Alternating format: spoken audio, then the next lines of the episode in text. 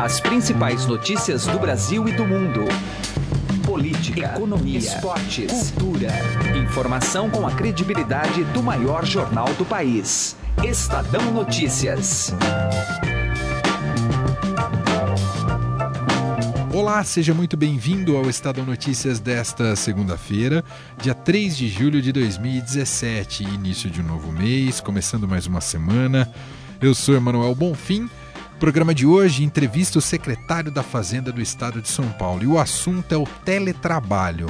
Teletrabalho nada mais é do que o famoso home office que começa, qual é a novidade? Por isso que a gente vai entrevistá-la, porque o home office começa a ser utilizado no serviço público no estado de São Paulo, com o intuito de reduzir custos. Mas, a pergunta: a solução também vai representar maior produtividade? Daqui a pouco a gente aborda melhor, em profundidade, esse tema com o secretário da Fazenda do Estado de São Paulo. O programa de hoje também apresenta a agenda econômica da semana com a editora do broadcast da Agência Estado, Silvia Araújo. Na pauta estão assuntos como queda da inflação e os resultados da balança comercial e das vendas de veículos. Para participar aqui do programa, você sempre pode mandar um e-mail para a gente no podcast estadão.com podcast@estadão.com. Estadão Notícias. Quarta International Wine Show. Deguste os melhores vinhos do mundo. São mais de 240 rótulos entre nacionais e importados e mais de 40 expositores. Os melhores tintos, brancos, rosé e espumantes numa feira única no Centro de Convenções Frei Caneca, quarto andar. Sábado, dia 29 de julho. Você está convidado. Ingressos pela loja Empório Frei Caneca ou pelo ingresso rápido. Ingressos limitados. Estadão Notícias. Direto ao assunto. Com José Neumann e Pinto.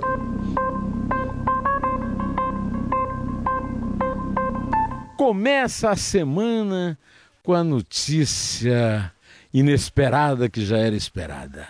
Marco Aurélio Melo usando as benesses da autocracia, devolveu o mandato de senador a Aécio Neves e jogou no lixo o pedido de prisão feito por Rodrigo Janot, procurador-geral da República. Marco Aurélio Melo se destacou desde que foi nomeado pelo seu primo Fernando Collor de Melo como o espírito de porco do Supremo. É nessa condição que ele tomou essa decisão. Mas não apenas a tomou, como disse, escreveu que Aécio Neves tem uma carreira política elogiável. Mentira! Aécio Neves jogou no lixo 51 milhões de votos, 48% do total de votantes em 2014, na eleição que quase ganhou de Dilma Rousseff. Terminou perdendo. Ele, que era a esperança nacional da luta contra o PT, depois foi descoberto como cúmplice do PT na roubalheira do Petrolão, do BNDES, etc. e tal, e também na delação premiada de Joesley Batista. Com isso, Marco Aurélio Melo não ajuda o PSDB, partido do Oeste, que não consegue se livrar dele e assim também se livrar do governo Temer. Ajuda Temer, cumpre o seu papel de ajudante de ordem de poderoso do executivo, que já executou a época da Dilma e agora está executando a época de Temer. Aécio Neves é o ponto forte da presença do PSDB no governo Temer. Continuará sendo agora com liberdade de ação. Esse é o nosso destino, sofrer sob essa gente. José Neumann e Pinto, direto ao assunto. Estadão Notícias. Metrópole.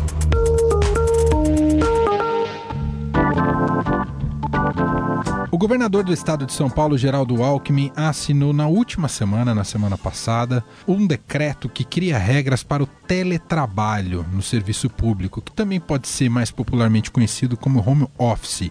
Esse é um decreto que permite que funcionários públicos possam fazer o seu serviço à distância, sem a necessidade de comparecer ao local de trabalho. A gente vai entender um pouco mais sobre esse decreto, a implementação dele, se já está valendo ou não uh, que tipo de resultado é possível. Conversando agora com o secretário da Fazenda do Estado de São Paulo, o senhor Elcio Tokeshi. Secretário, obrigado por atender o Estadão. Tudo bem com o senhor? Tudo bem, obrigado pela oportunidade. Como vai, Manuel? Bom, secretário, uh, primeiro gostaria que o senhor nos explicasse a motivação para a regulamentação desse serviço à distância uh, pelos funcionários públicos uh, do Estado. Isso tem relação com redução de custos ou um alinhamento, digamos, a novas práticas de trabalho, né? práticas mais modernas na relação com o trabalho? Olha, acho que atende as duas coisas, né? De fato, isso não é nenhuma novidade em muitas empresas e no setor privado, ou mesmo no setor público, onde já é praticado em algumas áreas do Tribunal de Contas, do Tribunal de Justiça. Né? Então, do ponto de vista de gestão, é uma, uma ferramenta que já é utilizada amplamente em outras áreas e que acho que estava na hora da gente começar a experimentar e testar aqui no Estado, de São Paulo, no Executivo. É, e é também, de, bem utilizada, uma ferramenta importante para a gente ganhar produtividade, além de reduzir custos. E ela está sendo testada, tivemos esse, esse, decreto na semana passada, mas ela está sendo te, já testada na Secretaria da Fazenda e o senhor poderia contar como é que tem sido esse trabalho na Secretaria da Fazenda? Então, justamente para a gente poder fazer isso de maneira controlada e responsável, a gente lançou um piloto aqui na Secretaria da Fazenda, numa área que faz é, uma diretoria de representação fiscal, que faz análise e revisão de autos de infração. Né? A fase de teste, no total, serão oito meses, estamos, já completamos três, estamos quase completando quatro meses de piloto. Né?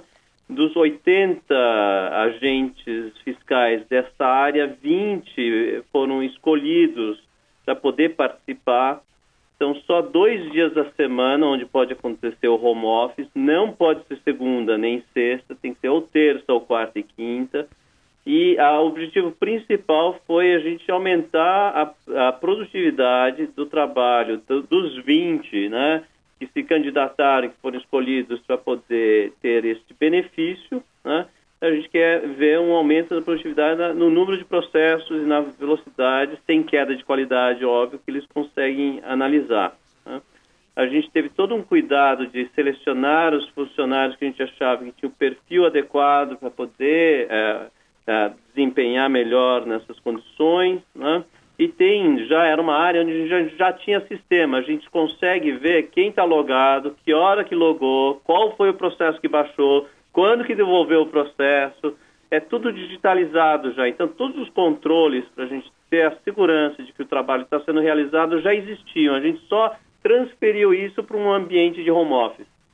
Secretário, isso é, passa a ser uma lógica que está mais vinculada à, à eficácia do trabalho deste servidor, ou seja, ele pode de repente terminar o trabalho dele em uma, duas horas, e menos vinculado à questão da, do cumprimento de carga horária.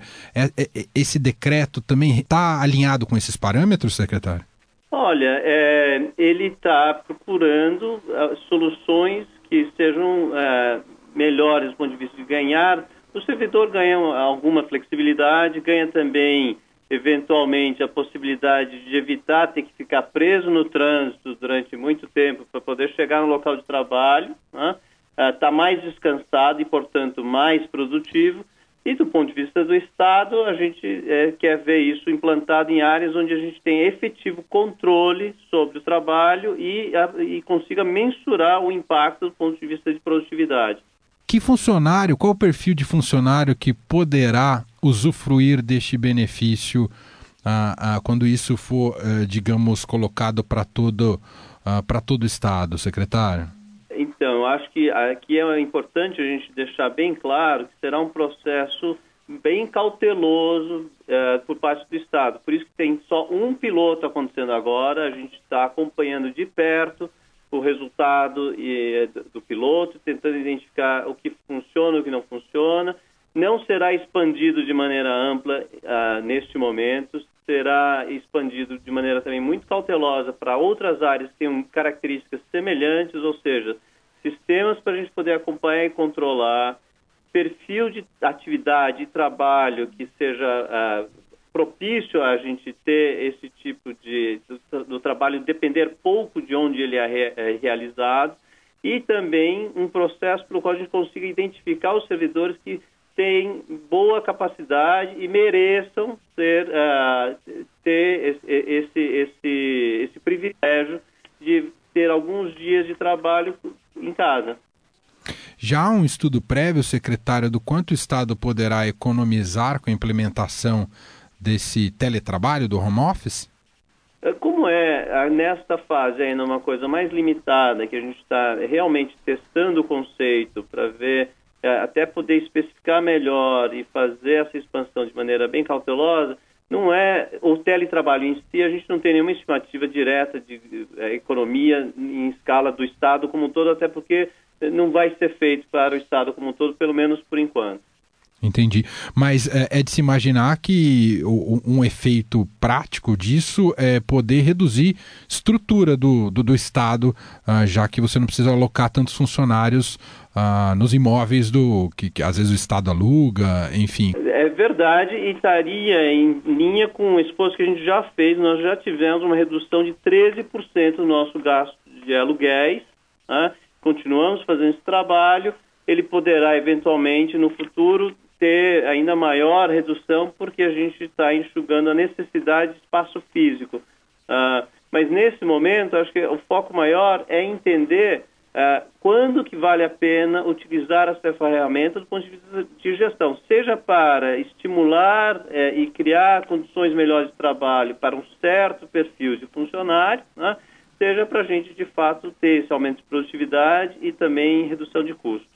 É, a gente está, secretário, em vias aí de aprovar uma reforma trabalhista, ou enfim, ou pelo menos ela será discutida no plenário uh, muito em breve, pode ser votada. Uh, a questão trabalhista em si, nessa relação da home office, isso também está bem resolvido nesse decreto? Então, também é outra dessas dimensões que é bom a gente estar tá fazendo piloto, né? Porque é, é, é, na prática que você começa a entender as restrições do ponto de vista de legislação, de requisitos, é, e, e, dependendo da atividade, você tem que fornecer ou não mais equipamento, mais suporte, é, entender qual que é a estrutura de custos que está acontecendo nesse modelo novo. Então, é, isso tudo é outra razão pela qual a gente tem que fazer nessa, nesse modelo mais é, cauteloso e, e, e, de pilotos, de testes. Né? Legal. Então, só para a gente entender, secretário, planejamento, então, é esse piloto dentro da Secretaria da Fazenda, como o senhor frisou, né, está ainda uh, quase no meio do processo, e passada essa fase de piloto, terá uma análise para depois se pensar de maneira escalonada a implementação em outras secretarias, seja aqui na capital paulista, mas no estado como um todo, em outras cidades. É isso, secretário? Então, uma das coisas deste próprio piloto é que a gente já tem ele acontecendo em três unidades em São Paulo, uma em Bauru e uma em Campinas. Tá? Legal. Até para a gente já pegar um pouco dessa dimensão geográfica. O, o plano é que os próximos testes sejam feitos em alguma outra área aqui da Secretaria da Fazenda e da Procuradoria Geral do Estado, mas dependendo deste aprendizado que a gente vai fazer sobre a ferramenta. Muito bem. Vamos acompanhar, claro, de perto essa iniciativa do governo do estado de São Paulo, né, com essa possibilidade do home office, isso aplicado aos servidores públicos. Ah, e é importante né, frisar, não é, secretário, que isso de nenhuma maneira pode vir a prejudicar o serviço à população. Quer dizer, está sendo oferecido esse benefício, mas sem prejudicar a, a necessidade de atender à sociedade, não é, secretário? Claro. Na verdade, o foco é para poder fazer isso de por quê? Porque a gente quer fazer mais com menos, gastando menos do dinheiro do contribuinte que vem na forma de impostos, né? mantendo ou melhorando a qualidade do serviço. Se a produtividade neste piloto continuar confirmando que ela tá, teve ganhos, isso quer dizer que num, no contencioso tributário, que é o tipo de processo que passa aqui nesta área onde estamos fazendo o piloto, o contribuinte vai ter uma resposta mais rápida sobre o que aconteceu com o processo dele. Muito bem, ouvimos o secretário da Fazenda do Estado de São Paulo, o senhor Elcio Tokeshi, explicando mais sobre esse projeto que já está em fase de piloto no Estado de São Paulo. Secretário, muito obrigado aqui pelas explicações e entrevista aqui ao Estadão. Um grande abraço para o senhor. Grande abraço, muito obrigado. Estadão Notícias. Economia. A expectativa de queda da inflação e os resultados da balança comercial e das vendas de veículos devem movimentar a agenda econômica nesta semana. Acompanhe a conversa de Raíssen Abac com a editora de economia da Agência Estado e colunista da Rádio Eldorado, Silvia Araújo. Vamos ouvir. Silvia, vamos começar falando do relatório Focus, que sai nessa segunda-feira com as expectativas do mercado, mas de olho na inflação, está caindo mesmo? Pois é, a inflação está caindo e esse Focus dessa semana vai ser interessante, né, Heisen? Porque na semana passada o Banco Central anunciou aí a meta de inflação para 2019, né? Na realidade, ele reafirmou a meta do ano que vem, que é 4,5%, mas colocou para o ano de 2019 uma meta de 4,25% e para 2020 de 4%. Isso significa que o Banco Central está apostando ali no processo de desinflação. E aí esse Focus deve trazer um pouquinho disso que nas projeções para o ano que vem, principalmente para o ano de, de 2018, podem essas projeções podem ser recalibradas para baixo. É, na sexta-feira, num evento é, do Estadão, o presidente do Banco Central falou que a meta, é, reafirmou a meta de 4,5% para esse ano, mas disse que deve chegar esse ano, a inflação medida pelo IPCA, em 3,8%. Então a gente fecha esse ano com um número bem abaixo da meta, né? E no fim da semana sai a inflação oficial também. Exatamente. Na sexta-feira sai o IPCA, que é a inflação oficial, que é essa inflação aí que o Banco Central fica calibrando, que é essa que, que o Banco Central espera que feche em 3,8% no final deste ano. E esse IPCA do mês de junho, que é o que sai na sexta-feira, deve apresentar aí a primeira deflação do índice, ou seja, inflação negativa. Bom, além da inflação, que é, acho que é o centro das, das, atenções nesse momento, a gente tem a balança comercial também, né? Também. Hoje sai a balança comercial. A balança comercial também tem ajudado muito ali o setor externo brasileiro, que aliás é o pilar que funciona nesse momento na economia brasileira. A expectativa é de que venha ali próximo ou ao redor de um superávit de 7 bilhões de dólares. No mês passado, o superávit foi de 7,6 bilhões de dólares e foi o melhor superávit para o mês da série que começou em 1989.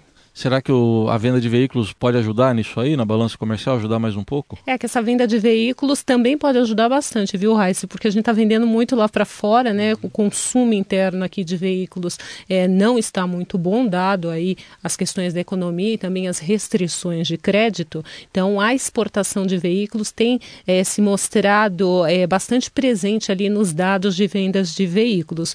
E no mês passado também a gente teve uma alta de 16% de vendas vendas de veículos no mês de maio e boa parte disso foi para a pessoa jurídica, em promoções ali para pessoa jurídica, porque pessoa física não está comprando muito carro. Bom, os dados saem agora também, né, das vendas? Os dados de vendas é, a veículos saem hoje.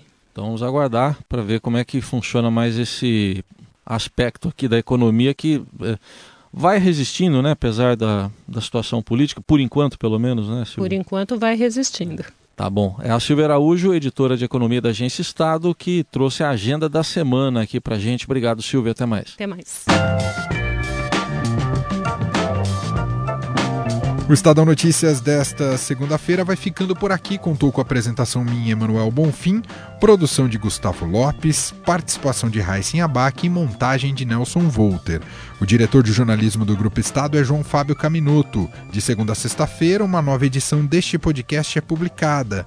Saiba mais no blog e acompanhe todas as publicações por lá, Estadão Podcasts. Convido você também a avaliar nosso podcast tanto no iTunes quanto no Android e mande seu comentário ou sugestão para o e-mail podcast@estadão.com. Um abraço, uma ótima semana para você e até mais. Estadão Notícias.